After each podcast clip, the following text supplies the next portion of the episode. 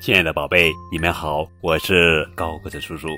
今天要讲的绘本故事的名字叫做《白杨村的美容院》，作者是李子荣，文，严凯信图。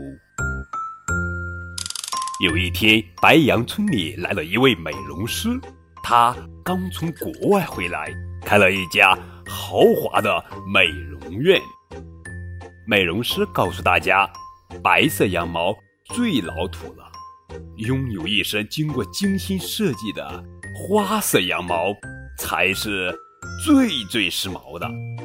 刚开始的时候，谁也不敢去尝试。可是过了一段时间，染色的羊越来越多，渐渐的，大家都开始相信自己身上的毛真是白的很难看呀。美容师不断的给大家最新的流行信息，这阵子流行直毛，过阵子呢又流行卷毛了，再过些时候流行的不是前卷后直，就是后凸前长的庞克花式。哎呀，大家为了爱美，天天忙得不得了，光是染色吧，就让大家忙得够累了。流行绿色的时候，草地上一片绿。谁也看不清楚谁在哪儿。流行黑色时，到了晚上，街上总是有羊撞在一块儿。流行花色时，更让很多羊近视的眼睛加深好几百度呢。就这样过了好久好久，大家都快要忘记白色是什么颜色了。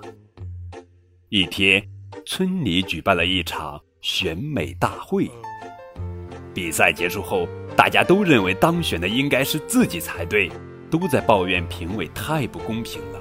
于是他们便聚在湖边抗议起来。吵得正激烈的时候，他们看到了隔壁村的一大群白羊。白羊们一只接着一只，像一朵朵白云一样静静地走过。白羊村的羊一下子呆住了，看了看自己倒映在湖水里的样子，大家都忍不住笑了起来。不久，美容师离开了白羊村，因为大家认为白羊村永远都会流行白色，这是白羊村们最好看的样子。好了，宝贝，这就是今天的绘本故事《白羊村的美容院》。